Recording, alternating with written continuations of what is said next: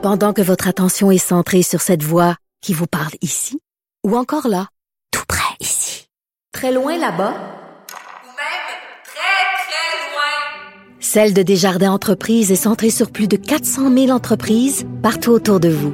Depuis plus de 120 ans, nos équipes dédiées accompagnent les entrepreneurs d'ici à chaque étape pour qu'ils puissent rester centrés sur ce qui compte, la croissance de leur entreprise. La Banque Q est reconnue pour faire valoir vos avoirs sans vous les prendre. Mais quand vous pensez à votre premier compte bancaire, tu sais, dans le temps à l'école, vous faisiez vos dépôts avec vos scènes dans la petite enveloppe. Hmm, C'était bien beau. Mais avec le temps, ce vieux compte-là vous a coûté des milliers de dollars en frais, puis vous ne faites pas une scène d'intérêt. Avec la Banque Q, vous obtenez des intérêts élevés et aucun frais sur vos services bancaires courants. Autrement dit, ça fait pas mal plus de scènes dans votre enveloppe, ça. Banque Q. Faites valoir vos avoirs. Visitez banqueq.ca pour en savoir plus. De la culture aux affaires publiques. Vous écoutez Sophie Durocher. Cube Radio. On sait qu'il y a eu beaucoup, beaucoup de problèmes reliés à la pandémie. Au-delà de la pandémie elle-même, beaucoup d'effets euh, secondaires, on peut dire ça comme ça. Et un de ces effets-là, c'est la consommation d'opioïdes qui a euh, augmenté, qui fait vraiment des ravages. On va en parler avec la docteure Marie-Ève Morin, elle est médecin de famille en santé mentale et dépendance à la clinique euh, La Licorne. Docteur Morin, bonjour. Bonjour, Madame Durocher. Alors, comme si c'était pas suffisant d'avoir euh, cette euh, pandémie qui nous empoisonne la vie depuis euh, plus d'un an et demi, ça a des incidences aussi sur la, la consommation d'opioïdes. Comment on fait un lien entre ces deux éléments-là? Ben, d'abord, comme vous l'avez mentionné, hein, on parle de la, la pandémie qui était une crise en soi, mais la pandémie de, de la COVID a un peu éclipsé ce qu'on appelle la crise des opioïdes, qui était vraiment pas résolue hein, au moment où la COVID est arrivée. La crise des opioïdes n'était pas terminée, puis c'est loin de s'être terminée, au contraire. Parce que quand on dit pandémie, on dit confinement. Et qui dit confinement dit évidemment isolement, carence relationnelle. Il y a beaucoup de gens, toxicomanes ou non, qui se sont mis à développer des symptômes d'anxiété, de, dépression. Il y a même des gens qui ont développé des symptômes de choc post-traumatique avec l'arrivée de la pandémie. Et on sait aussi que au début de la pandémie en particulier, l'accès aux soins de santé tel qu'on la connaît habituellement était un peu paralysé. Hein. Les gens n'osaient pas consulter En à effet. l'hôpital. Et On, on se faisait dire de ne pas y aller en plus parce que tout était priorisé pour la COVID. Alors, il y a beaucoup de gens, comme je vous dis, dépendants ou non, qui se sont mis à s'auto-médicamenter, qui se sont mis à consommer soit davantage qu'ils consommaient à l'habitude ou des nouveaux consommateurs aussi pour un peu se calmer, se traiter, se faire du bien, se soulager de aussi toute la solitude hein, que les gens ont vécu pendant la pandémie. Fait que il y a plusieurs facteurs, mais entre autres, il y a l'isolement, il y a aussi la fermeture des frontières hein, qui fait que la qualité des drogues qui circulent en ce moment, elle, est- elle elle est très, en fait, dangereuse. Il y a beaucoup de drogues coupées. Et un dernier facteur que je vous mentionnerai, c'est qu'en en consommation, dans la réduction des méfaits, on demande toujours aux gens de ne pas consommer tout seul.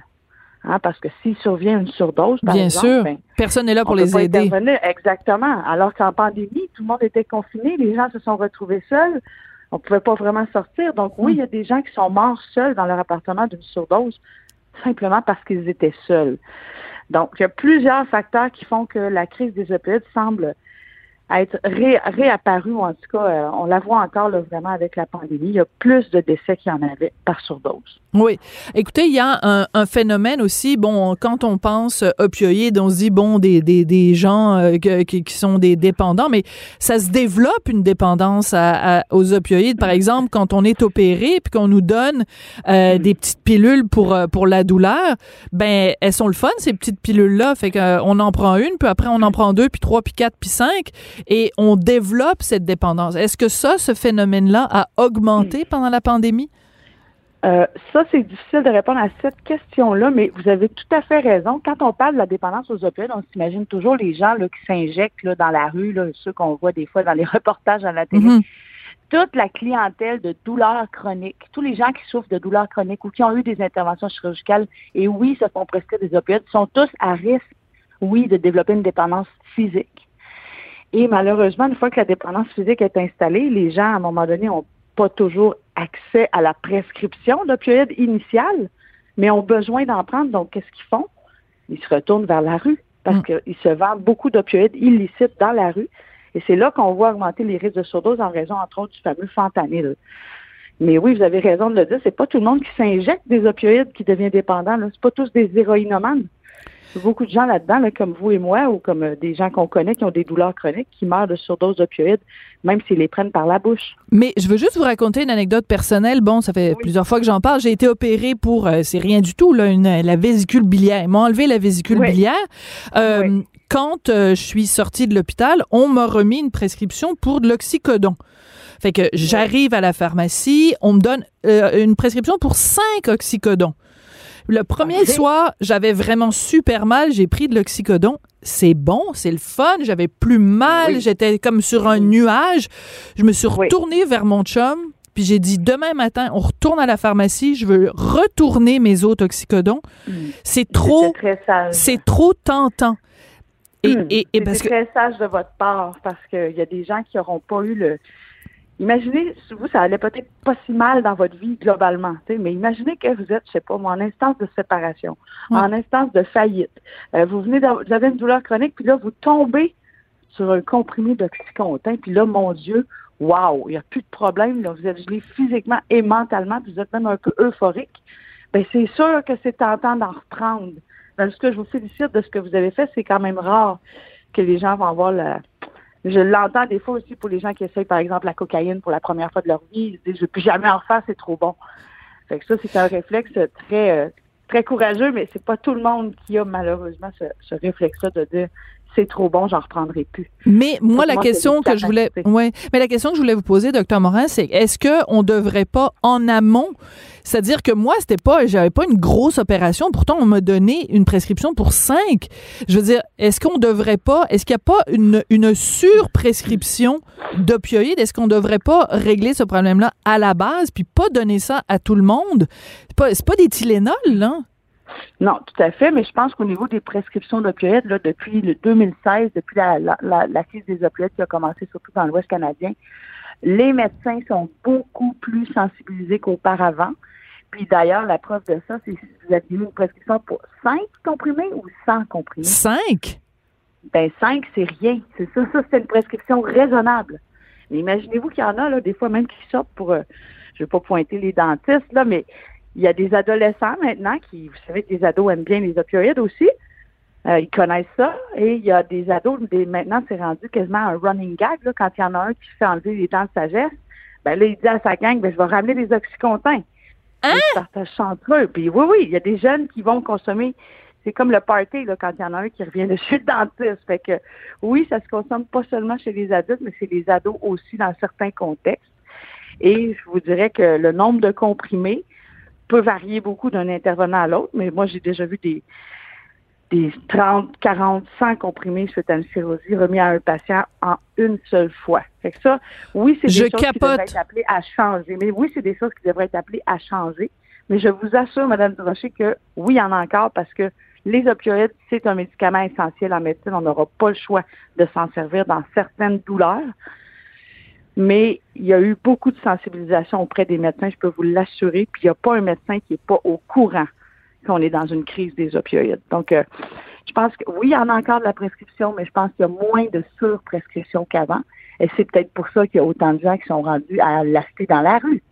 Parce Hmm. le marché a changé. là. Le marché illicite des opioïdes a pris beaucoup, beaucoup d'ampleur dans les deux dernières années. On est rendu avec des nouveaux super opioïdes qu'on n'avait jamais vus avant. Il s'appelle comment? que le fentanyl. Il s'a- s'appelle comment? Il y a, l'isotonitazène. Ça, c'est cinq fois plus fort que le fentanyl. Aïe Il y en a un autre, il y en a un autre qui s'appelle le carfentanyl, qui est 100 fois plus puissant que le fentanyl. Et ça, on en retrouve dans la rue. Fait que pourquoi vous pensez qu'il y a autant de surdoses? On parle de 15 surdoses mortelles par, par jour que je- j'entendais à la santé publique hier. Euh, vous savez qu'on a eu un pic de décès, 23 surdoses mortelles en juillet 2020 à Montréal seulement. C'était du jamais vu. Donc, la crise des opioïdes est vraiment pas terminée, au contraire. Mais Il ne faut pas se décourager. là. Il y a des, quand même des pistes de solutions. Il y a l'analyse de substances, il y a les sites d'injection supervisés, il y a l'éducation des médecins et de la population. Il y a des pistes de solutions, mais on n'a pas fini d'en entendre parler. Ça, c'est Mm. sûr. Euh, on a beaucoup de, de, de publicité euh, sociétale, le gouvernement qui nous dit ben, faites attention à ceci, faites attention à cela. On serait-tu dû pour une, euh, une publicité sociétale pour euh, attirer l'attention de tout le monde sur le danger et justement sur cette crise des opioïdes? Ben, il y en a eu, il y en a eu beaucoup, il y en a encore, il y en a des campagnes, des annonces à la télé qu'on voit parfois. Ben, je les vois pas passer, docteur Morin. Je les vois pas passer. Ça dépend quel poste vous écoutez, je sais pas. Mais il y en a eu quand même des campagnes. Puis, mais c'est très difficile hein, parce que tout le monde pense que c'est pas dans la, c'est pas dans leur cours. Hein, la dépense aux opioïdes, on pense toujours que c'est les gens de la rue, les junkies, les les gens qu'on voit à la télé, les- qui vont au site d'injection supervisée. Mais ça, ce n'est la pointe, ce n'est que la pointe de l'iceberg de tous les opiomanes qui existent. Si vous avez quelqu'un qui habite, je sais pas moi, à Outremont ou qui a son salon ou qui a des moyens, il n'ira pas dans un site d'injection supervisé. Il va s'injecter chez lui. Et ces gens-là, on les voit pas. Fait que ça, le, visage de la dépendance aux opioïdes, c'est beaucoup plus large qu'on pense. C'est pas à fait. C'est en effet assez euh, inquiétant. Ben merci de, de continuer à tirer euh, la, la sonnette d'alarme. Puis je veux juste euh, finir en disant quand juste je m'apprêtais à rentrer dans la salle d'opération, le chirurgien m'a dit, Madame Durocher, quand vous allez sortir, on va vous prescrire des médicaments. Faites attention. Et euh, je, je le remercie, euh, ce, ce, Oui, ce il vous docteur-là le docteur Wang, il me l'a dit. Il m'a dit faites attention. Si vous pouvez éviter le plus possible d'en prendre, euh, vous allez mieux vous porter. Ben, je pense que ça prendrait pas mal plus de docteur Wang dans le système, Oui, dans le système de santé. Ah Oui, il faut le dire. Les pharmaciens aussi ont un rôle à jouer là-dedans. Puis euh, quand on a des pilules pour la douleur, il faut faire attention, même après une chirurgie, il faut attendre de commencer à sentir la douleur avant de prendre un comprimé et non le prendre avant que la douleur apparaisse parce que c'est là qu'on va développer une dépendance. Très Donc, bien dit. Essayer d'étirer le plus possible. Et une dernière chose que je voulais vous dire. Oui, allez-y. N'oubliez pas qu'il existe un antidote pour les surdoses d'opioïdes qui s'appelle la naloxone ou le Narcan. Et ça, quand quelqu'un fait une surdose d'opioïdes, tombe endormi, arrête de respirer, on lui donne une dose ou plusieurs là, de naloxone et ça peut vraiment ramener quelqu'un à la vie. Donc, la naloxone, je pense que tous les consommateurs devraient avoir ça avec eux.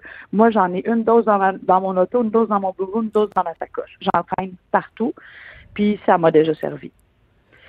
Pour que, quelqu'un qui était en train de faire une surdose euh, Oui, avec qui oui, vous étiez oui, en contact. Oui, Mais ce ne sont- C'était quelqu'un sur la rue, tout simplement. qui Non. faisait une surdose, puis on est intervenu. Et on a réussi à, à ramener cette personne-là. Puis les intervenants, communautaires, les intervenants communautaires font ça à tous les jours, Madame en Incroyable. à tous les jours de la naloxone. Bon, ben écoutez, je pense qu'on va sortir de cette entrevue euh, collectivement en, en en sachant beaucoup plus, puis en étant beaucoup plus alerté à tous ces, ces dangers-là. Fait que, euh, donc, juste un petit rappel, les opioïdes, c'est pas des Smarties, puis c'est pas des Tylenol. Fait que, euh, donc, euh, euh, faisons extrêmement attention tout le monde. Merci beaucoup, docteur Morin. Merci, Madame Durocher. Bonne fin de journée. Marie-Ève Morin, qui est médecin de famille en santé mentale et dépendance à la clinique La Licorne. Bon, les dangers de la chirurgie esthétique, les dangers des opioïdes, les dangers de la rectitude politique, c'est comme ça que se termine l'émission pour aujourd'hui. Merci beaucoup à Dominique Plamondon à la réalisation, la mise en onde. Merci à Florence Lamoureux à la recherche. Merci à vous d'avoir été là à l'écoute à Cube. Passez une excellente fin de semaine et puis on se retrouve avec le plus grand plaisir lundi.